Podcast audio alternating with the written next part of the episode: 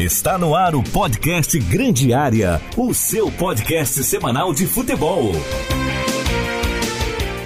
Opa, um abraço a você ligado na programação da Rádio Cidade Tubarão. Vem chegando agora o Grande Área Debate, o seu programa barra podcast que debate os assuntos mais relevantes do futebol na última semana. A gente tem essa abrangência muito legal aqui do futebol local, nacional, às vezes passamos um pouco, é, ultrapassamos as fronteiras, mas o Grande Área Debate é esse programa que você já conhece, que debate tudo o que aconteceu na última semana do futebol. Pode ser é claro, os assuntos mais relevantes e pode ser também as bobajadas aqui que os nossos integrantes de vez em quando acrescentam ao programa. Você nos acompanha no 103.7 FM, no rádio e também, é claro, no seu tocador de áudio favorito. Pode ser o Spotify, o Deezer, o Amazon Music, o Apple Podcasts. É só procurar aí por Grande Área que você encontra o nosso programa. Tem o Grande Área Debate, que é esse que traz os assuntos do futebol e traz esse debate muito interessante. Tem o Grande Diária Entrevista, que é aquele papo muito legal com as personalidades do esporte aqui da região. Eu sou o Lucas Marques e nesta semana estarei novamente com Eduardo Mota e Eduardo Fogaça. Mota, meu querido amigo, como é que tá? Tudo certo? Tudo certo, Lucas. Um grande abraço para ti, pro Fogaça, para toda a nossa audiência. E vamos aí para minha penitência semanal de ter que ouvir vocês falando de futebol. É um absurdo, né? Eu ainda vou dar o direito autoral nessa frase aí, mas tudo bem. É, Ed... Eduardo Fogaça, meu querido amigo, bem-vindo ao Grande Área mais uma vez, né, me mandam embora no final do programa e eu volto na semana seguinte. é um relacionamento meio tóxico aqui, eu com um grande área. É, tipo, é a praga, né? Sempre é, volta. É, a é. praga. É, é tipo vacina da gripe, todo ano tem que tomar. É, Inclusive, exato. relembrando os nossos ouvintes, campanha de vacinação até dia 31 de maio. Isso aí, deixa a carteirinha que, da que vacinação. Que isso? Tá, tá, tá, todo consciente agora? Que que é isso? É, não, tá, é, um, um. Eu sempre fui a favor da vacina. Inclusive, se possível, eu queria tomar várias. Meu Deus. É, Legalmente, é... sem falsificar cartão. Tá aí, bom ah, Tá todo politizado agora. Né? É, ah, não, cara, é, atenção, que é de vacinação. Ah, queria tomar, mas sem falsificar hum, nada. Mas ah. vacina não é política, né? Vacina é saúde, Eduardo é. Mota. Não, ah, falar de futebol... É, o Mota é anti-vacina, a verdade é essa. Tá, tu quer falar de futebol? Então vamos falar do quê? Do, do Flamengo que aplicou uma vacina no Palmeiras do Abel Ferreira? É isso? Hum? É, na, na Supercopa de 2021, porque nesse ano a gente perdeu pro, pro Palmeiras. Né? Ah, é. Ah, Ai, meu Deus do céu, como eu queria uma alegria com esse rubro-negro. Ah, não, vamos começar pela rodada da Copa Libertadores, agora do meio de semana. Equipes brasileiras jogando, o Inter empatou com o Nacional, o Atlético Mineiro ganhou do Alianza Lima, o Atlético Paranaense virou pra cima do Libertar. Alguns destaques: o Palmeiras do Abel Ferreira não foi vacinado pelo Flamengo. eu até puxei essa brincadeira com o Mota, mas o retrospecto recente não me ajuda. Mas ganhou, vacinou o Barcelona de Guayaquil, jogando fora de casa 2 a 0 0 pro Palmeiras, mas uma vitória tranquila, né? Esse ano ainda teve um tropeço com o Bolívar, mas como é de praxe, eu imagino que o Palmeiras vai passar com certa tranquilidade nesse grupo ali, né, o Eduardo Mota? Palmeiras jogou com mais preguiça do que eu amarrando tênis 7 horas da manhã. Foi, Foi um jogo.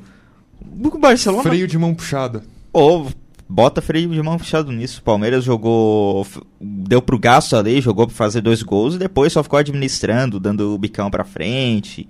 Aí volta e meia ensaiava algum ataquezinho pra. É absurda a facilidade que o Palmeiras tem de controlar os jogos e de conseguir o resultado. Mas é, o, o, o, tal do Barcelona é muito fraco. O time do Barcelona de Guayaquil é muito ruim. Esses e... times sul-americanos, eles cometem alguns erros que a gente já não vê há algum tempo no futebol brasileiro. O gol do Palmeiras, o segundo gol do Gustavo Gomes, o cara marcou a bola. É, o Gomes entra sozinho, né? É. Ele marcou a bola. Tu tens uns, dois zagueiros do Palmeiras. Inclusive, bom lembrar, o Palmeiras entra sem Hendrick e sem Giovani, né? Duas joias da base que tem feito Sim. diferença no time. Sim. Sim, mas também tinha o retorno do Rafael Veiga e do Rony. O Rafael Veiga desfilou em campo. Uma, que absurdo que joga o Rafael Veiga. Uma coisa desse time do Abel Ferreira, que eu tenho muito essa impressão, é que em várias ocasiões esse Palmeiras joga a 60%, a 65%. É raro tu ver esse Palmeiras ligado no 100%. Quando entra 100%, ele tem atuações boas. Ele joga um futebol bonito, um futebol vistoso, time bem armado. Quando vai a 60%, ele faz o necessário. O Palmeiras ele faz o dever de casa e depois ele controla o jogo. É bonito de ver? Não é Mas aí é um ponto que o Abel traz. O calendário não permite o Palmeiras a jogar a 100% quarta, domingo, quarta, domingo. O elenco do Palmeiras também não permite. O cobertor é curto, não tem peças para rodar esse elenco que mantenham o mesmo nível. Então eu acho que o Abel ele toma a decisão correta, mesmo que às vezes, torcedor do Palmeiras eu não conheço um que reclame, mas às vezes não. o fã de futebol reclama um pouco, ah, é um time que ganha, mas não me agrada visualmente. Não é para agradar, é para ganhar, né, Mota? O futebol é Exato. é bola na rede. O, Exato. É roubar o Mota aqui um pouquinho pra associar. Vai roubar o Mota? Vou roubar a fala do Mota. Ah, tá. Roubar o, o Mota. Marcelo Beckler, ele tem uma fala sobre o Real Madrid do Ancelotti, comparando com o Barcelona, de que o Real Madrid é um time que precisa de muito pouco para ganhar. E o ele pode ter uma partida ruim que ele ainda consegue pontuar. O Barcelona, se não faz a partida da vida, não leva os três pontos para casa. E eu acho que é o caso do Palmeiras. O Palmeiras ganha até quando joga mal. E acho que é por isso que ele tem, tem tido bons resultados. É o famoso ganha por osmose, né? Cara, olha, a última campanha do Real Madrid na Liga dos Campeões é um exemplo perfeito, né? Porque o Real enfrenta times bem montados, pega o Manchester City, pega o próprio Liverpool do Klopp o Chelsea nem tanto, mas também era uma equipe boa, era uma equipe que fez por onde para estar ali. O PSG, muito estrelada. E o Real ele ganha porque ele sabe ganhar. Porque o Real parece que conhece os caminhos do campo para ganhar. Não porque tinha nada extraordinário. Tudo bem, é uma equipe que tinha suas virtudes, mas o Real ele ganha porque ele tem um goleiraço que é o Courtois, porque ele tem dois argumentos ofensivos gigantes, que são o Benzema e o Vinícius Júnior, e porque a camisa pesa, a camisa entorta varal. Esse mesmo elenco, esse mesmo 11 inicial, se é com a camisa por exemplo, do Chelsea, eu acho que não ganharia uma Liga dos Campeões. Ganha porque é o Real Madrid, né? O futebol também tem muito disso. Eu gosto de acreditar também nisso, né? Não é só o tático, não o técnico. Tem muito isso da camisa pesar em certos momentos. Parece também. que o Ancelotti, naquela Champions League, tava na beira do gramado, sabendo que a qualquer minuto ele ia ganhar aquele jogo. E era jogos que eles tinham que fazer três gols fazer dois com o Rodrigo, como com foi. poucos minutos. Quer um, né? quer um exemplo minutos. de um time assim na América do Sul? o Boca de 2018. Se tu pega aquele elenco do Boca, aquele grupo de jogadores titulares, alguns uh, já tinham atuado no futebol brasileiro antes de estar no Boca. Era o caso do Bufarini, lateral direito, que jogou no São Paulo e jogou é, nada. É, depois outros também é, é foram para o futebol brasileiro. Se tu pega aquele elenco do Boca e coloca com uma camisa do Atlético Paranaense, por exemplo, nunca ia morrer chegaria. nas oitavas. Se coloca a camisa do Vasco, era rebaixado. Exato, nunca chegaria numa final de Copa Libertadores. Aquele time era assustador, cara. O capitão não, era bom. Pérez. Não, é, tinha bons nomes. Era mas... bonzinho, mas não para uma final de Libertadores. Eu gostava do técnico, o Guilherme Barros Esqueloto. É, eu achava que ele montava times ofensivos e muito legais de se ver em campo. Mas realmente, mas... não tinha a menor possibilidade de eles baterem o River. O River era muito superior. É, o conjunto e as peças, né? Tudo Sim. isso. O assim, que eu olho para aquele time. O River só chegou na final roubando o Grêmio, não, né? Não, é importante não tem nada. É, tem isso, tem, tem isso também. O River roubou o Grêmio. Cara, o Grêmio ganharia daquele Boca também. E o Grêmio era melhor que o River também. É, eu não sei se ganharia daquele Boca, porque aí tem a coisa da camisa também, né? Mas, é. cara, o time do Boca que entrou no, na, na semifinal contra o Palmeiras, olha, goleiro Agostinho Rossi, que tá arrumando ao Flamengo agora, que tá lá no, no, no Al Nasser do Cristiano Ronaldo, diz que ele tá enorme de gordo. O Rara era o lateral direito. Fraco. O Rara, ele não jogaria nos 20 times da Série A, acho que em 18 ele não jogaria. É muito fraco, muito fraco mesmo. O esquerdo zagueiro aí era bom, apesar da idade avançada, e o Magalhães, que acabou rumando ao Ajax depois. Era, a zaga era boa, a zaga era, tinha bons argumentos, e o lateral esquerdo, o Lucas Olaza. Que jogou no Atlético Paranaense em 2011, jogou nada. Foi rebaixado, inclusive. Foi, verdade. O Olaza, lateral esquerdo, que rumou ao futebol espanhol depois. Volante, o Vilmar Barrios, que foi pro Zenit da Rússia depois.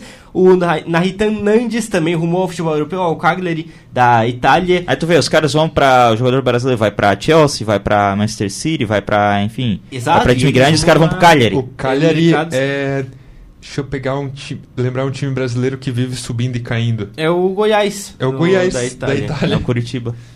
E o, fechou o meio campo o Pablo Pérez, que era o capitão, hoje está no News Old Boys. Esse era realmente, tecnicamente, muito fraco. O ataque é o Pavon, que hoje está na reserva do Atlético Mineiro. Centroavante o, o Ramon Ábila, o Nossa. Benedetto começou no banco.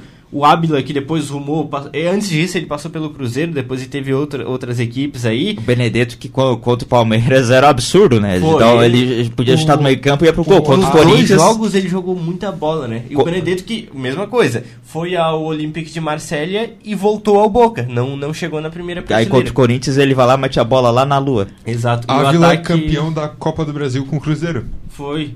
É. Tava, ele ainda tava naquele time em 2018? 2017. Eu acho que Eu ele, acho que eu acho que ele tava, ele assim. tava em 2017. Eu não tenho certeza, mas eu sei que ele retornou. O Cruzeiro se desfez dele porque não pagou a- o Huracan. Aí o outro dele. jogador era o Vigia, se não me engano, né? Era o, o Vigia entrou no segundo tempo. Quem fechou o ataque foi o Mauro Zarate. Que Nossa. aqui no Brasil jogou no América Mineiro e no Juventus. Não, no, esse no é- Juventude do Rio Grande do Sul. Esse é muito ruim. Eu não entendo, eu não sabia porque que o Vidia era reserva. Esse cara era muito fraco, esse Zarat. É, o Vigia era novo naquela época ainda. Eu gostava do Zarate, eu confesso. No Boca não, mas no.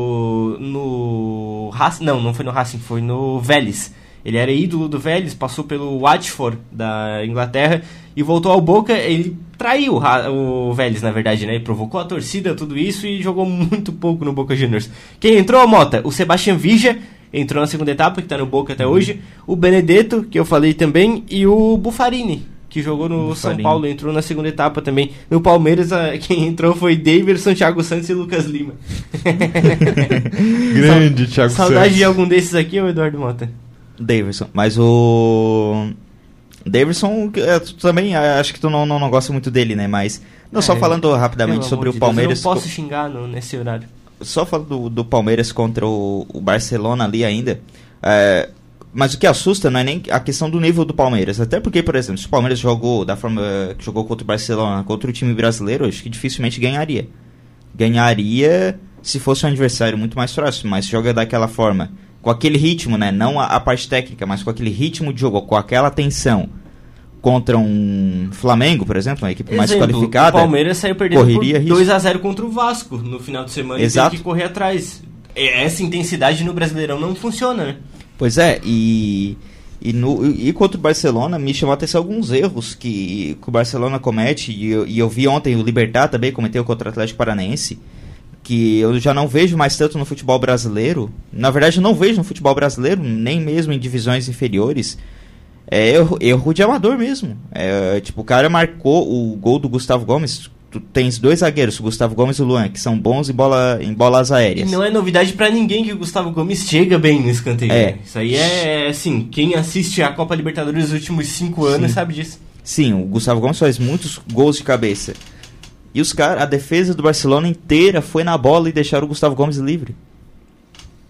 O Barcelona, que é semifinalista recente, que tem campanhas boas recentes, imagino Eu- que não é o nível do resto do continente. Pergunta Eu pra concordo- qualquer guri aí de 14 que sobe. Perdão, Fogaça. Opa, não, pode concluir. continuar. Pergunta pra qualquer guri aí de 14, 15 anos que joga numa escolinha. O esporro que eles não levam, se eles num escanteio eles marcam a bola em vez do jogador. Então, ó, eu, o Mota tá corretíssimo em dizer que isso é um erro de amador, mas dizer que isso acontece no Brasileirão é porque claramente ele nunca viu o Grêmio jogar. Ah, não. O Renato afastou o Adriel porque ele entregou a estratégia de bola aérea do Grêmio. Ele falou que, ah, fica o centroavante no primeiro pau, os zagueiros na pequena área e o volante fica na sobra. É o beabá do futebol, meu Não, porra. peraí, Aquilo- não vamos falar mais é- desse caso Aquilo ali é a tática voltou, do tá? Renato, né? Voltou? Inclusive, ele fez gol de falta no jogo treino essa semana. Se resolveram? Se resolveram. Ele vai É. ser titular? o- É o titular no próximo final de semana. É porque não o tem Gabriel Grando. É, é Gabriel Gabriel. né? Gabriel. Gabriel. Aham.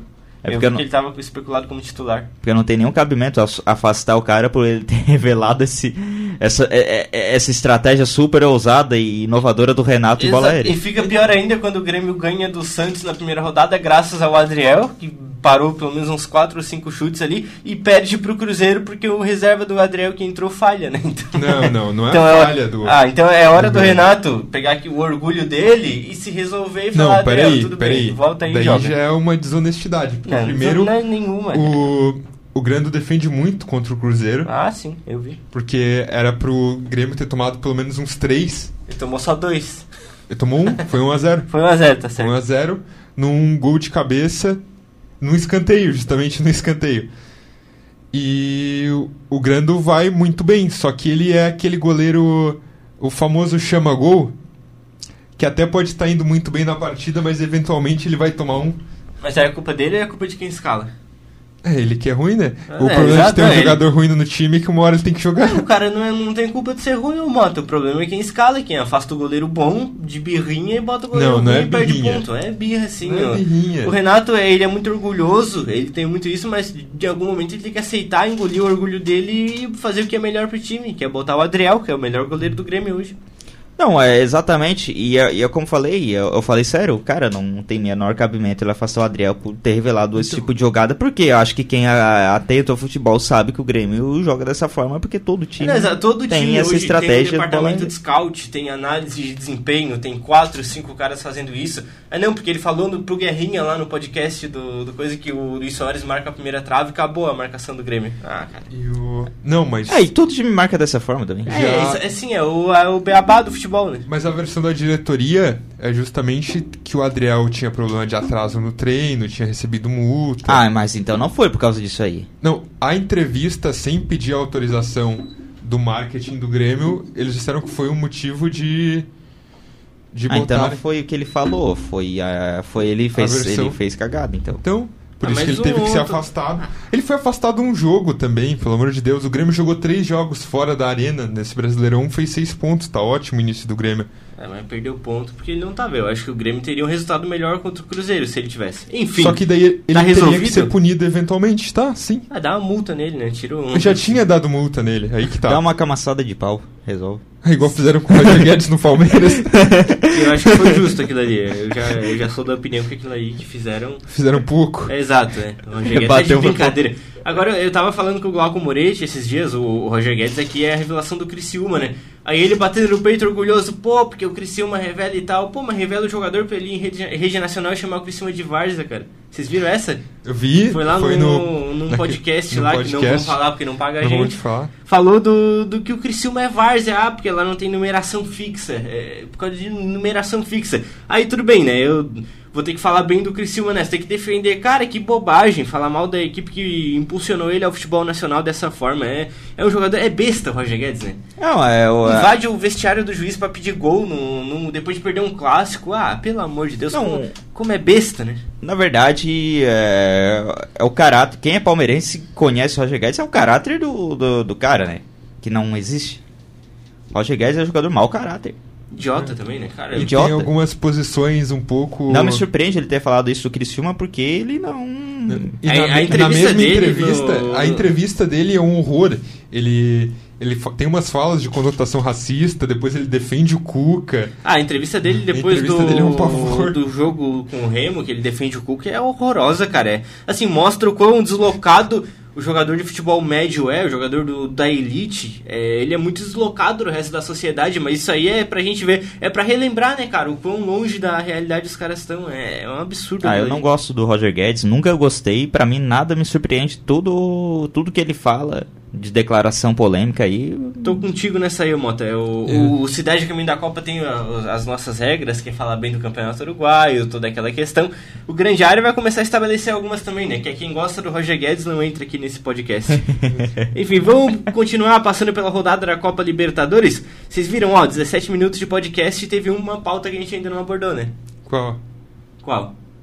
O clube de regatas do Flamengo, né? Que empata com o Racing fora de casa. E aí vale dizer, pro contexto de Copa Libertadores, vamos analisar sem entrar no que foi o jogo. Você empatou fora de casa na Argentina contra o Racing. Não é um resultado ruim. Quando você coloca na tabela, na planilha do planejamento. O problema é que o Flamengo perdeu pro Alcas na primeira rodada, que é o, o jogo que ninguém conta que vai perder ponto. Ah, é altitude. É uma equipe estreante em Copa Libertadores e que tem um elenco que é tecnicamente muito limitado. A equipe do Alcas que chegou, que conquistou a vaga na Copa Libertadores, foi completamente desmontada. É um time novo agora e o Flamengo do Vitor Pereira foi lá e perdeu ponto. Agora vai ter que recuperar em algum momento. Não foi contra o Racing. Mas analisando o que foi o jogo, Cara, é assustador. Eu entendo, o Fogaça, por que, o São Paulo vai na diretoria e pede um psicólogo, um departamento de psicologia ao Flamengo, porque o time do Flamengo ele se entrega, ele entrega os pontos dentro do jogo. O time mentalmente derrete, eu acho que é esse o termo. E apesar do, do mau resultado contra o Alcas, o Flamengo tem a sorte de ter um grupo muito ruim. Porque se ele tivesse um grupo minimamente qualificado, um grupo na Libertadores, no caso, não um grupo Ah. de jogadores. O Mota falou longe do microfone questionando porque eu falei a sorte. o... Tem o Alcas, tem o Nublense e tem o Racing, que era o adversário realmente difícil. Perigoso teria sido se perdesse pro Racing. Ou se o Racing conseguisse um empate aqui no Maracanã, aí é terra arrasada e tá todo mundo doido. Hoje, assim, olhando pro grupo, Racing Tem é líder. Alcas e Nublense que fizeram um jogo terrível essa semana, É, que- chorava de ruim. Não, dá, não que alguém esperasse uma coisa diferente, mas foi, foi isso. O Racing é líder, 7 pontos, 3 jogos, 2 vitórias e um empate. O Flamengo é o segundo colocado. 3 jogos, né, uma vitória, um empate e uma derrota. O Alcas é o terceiro também com 3 com três pontos e o Nublense é o Lanterninha Zé. Não, 3 pontos também. O Nublense ganhou do próprio Alcas. Então os dois ali vão brigar, eu acho que pela terceira vaga na Sul-Americana. Imagino eu, e no desenho aqui, talvez o Flamengo passe em segundo desse grupo. Falta o Flamengo enfrentar nessa Copa Libertadores. Pega o Nublense fora, lá no Chile, jogo pra ganhar, não tem altitude, não tem nenhuma condição extrema. O Racing no Maracanã, jogo pra ganhar também, e fecha em casa, no Maracanã com o Alcas. Então acho que nove pontos pro Flamengo, não é exagero falar isso. Só que tem que pensar que o calendário agora aperta. Até o final da fase de grupos da Libertadores, tem o Fla-Flu na Copa do Brasil, tem Campeonato Brasileiro. O, Ó, tem Atlético a- Paranaense fora de casa, é jogo difícil. Tem o Bahia fora, também não é jogo Difícil. fácil. O jogo da ida com o Fluminense, tem Flamengo e Corinthians no Maracanã, aí tem o Nublense. Depois tem Flamengo e Cruzeiro e depois a volta com o Fluminense. Aí Vasco e Flamengo e depois o Racing no Maracanã. Então não É tem um jogo que dá pedreira. pra, não tem um jogo que dá pra rodar o elenco aí, né, Mota? Flamengo. São Paulo ele vai ter que, olha, levar a turma aí até os cascos no- no- na Vai, classificação. vai. Da- daqui a pouco tá ele pedindo sete é, Como é que é? Necessito Sete reforços a mais. E não tá errado, né? Ó, o, meu Não tá errado. o meu palpite é que no jogo contra o Vasco ele já pede um reforço. Ele vai continuar insistindo. Cara, o, o, pro elenco do Flamengo hoje é um elenco muito caro, mas o Flamengo não tem um lateral direito, por exemplo. Entrou com o Wesley, que é um jogador da base de 19 anos, inclusive tem passagem aqui no Atlético Tubarão, nas categorias de base. E aí ele olhava pro banco e não tinha outra opção, porque o Mateuzinho tá machucado, passou por uma cirurgia, vai em longo prazo ainda, e o Guilherme Varela também machucado, e mesmo se tivesse não era uma opção válida. O Varela é horrível. O, o Flamengo deixa o Rodinei embora, eu defendi aqui uma opção correta, mas não trouxe reposição. E aí o Wesley é expulso e começa a turma, pô, porque o São Paulo não trocou, não fez isso, não fez aquilo. Não tinha opção, cara. O jogador defensivo no banco era o Pablo, que é um zagueiro canhoto e o Pablo é terraplanista, então ele é extremamente burro. Cara, não, não ia ter o que ele fazer naquele momento Ok, do jogo. o quê? O Pablo, sabia que ele é terraplanista? Não, né? Um, te- um setorista do Flamengo vazou que o Pablo ele chegou com um elenco conversando, viu uns documentários no, no streaming lá sobre terra plana e foram ver e no Instagram ele segue umas páginas de terraplanismo. Então, pra mim, um jogador que faz isso ele é burro, então também não dá pra botar ele em campo. Então, o Flamengo não tinha uma opção defensiva no banco. Calma, calma, tô digerindo a informação. O Pablo é terraplanista. Enquanto tu digere a informação, mas o Flamengo tem que começar a liberar a folha, né? Tem muita gente que tem que sair que tá tá tá pedindo passagem. Vidal não tem condição de continuar no Flamengo. que foi o Vidal em campo. O Vidal teve um jogo bom que foi aquele contra o Atlético Mineiro. Acho que ele foi bem naqueles dois jogos, mas tirando isso, pode pegar a passagem, pode ir pro México. O Vidal que tá tentando cavar uma transferência, né? Cara, é absurdo, né? Meu Deus. é- é- o Vidal, ele, ele gosta mais de cavar a transferência do que jogar futebol. Eu sei, quando ele tava no. Quer na carimbar Juventus- passaporte? Exato, quando ele tava na Juventus, na Inter, era sempre fotinho, era uma foto com a camisa do Flamengo, depois com a América do México, depois com o Pablo, de- depois com, ah, depois com o Colo-Colo. Cara, pelo amor de Deus, o, Vidal ele gosta mais de cavar vaga em time do que de jogar futebol. É o argumento que eu. Tá, achou aí, Mota? Que, que, que tá É o terraflanista. Mas Vocês é não vão acreditar. É. Olha aqui. Shaquille O'Neal, lenda da NBA durante é, a partida do Miami Heat. Ele acredita que a Terra é plana. É sério? Shaquille O'Neal. Meu Deus do céu. Meu é Deus. muito bom. Pior que tem muito, muita gente envolvida, assim, no jogadores de basquete, de futebol, do, do mais alto nível, que acredita, cara. É- Não, não, olha aqui. No meio Ô, do Lucas. futebol lá. tu é terraflanista? Meu Deus. Não, aqui ó. No meio do futebol há, inclusive, um clube dedicado ao terraplanismo. É sério? É o Flat Earth FC da terceira divisão da Espanha. Meu Deus do céu.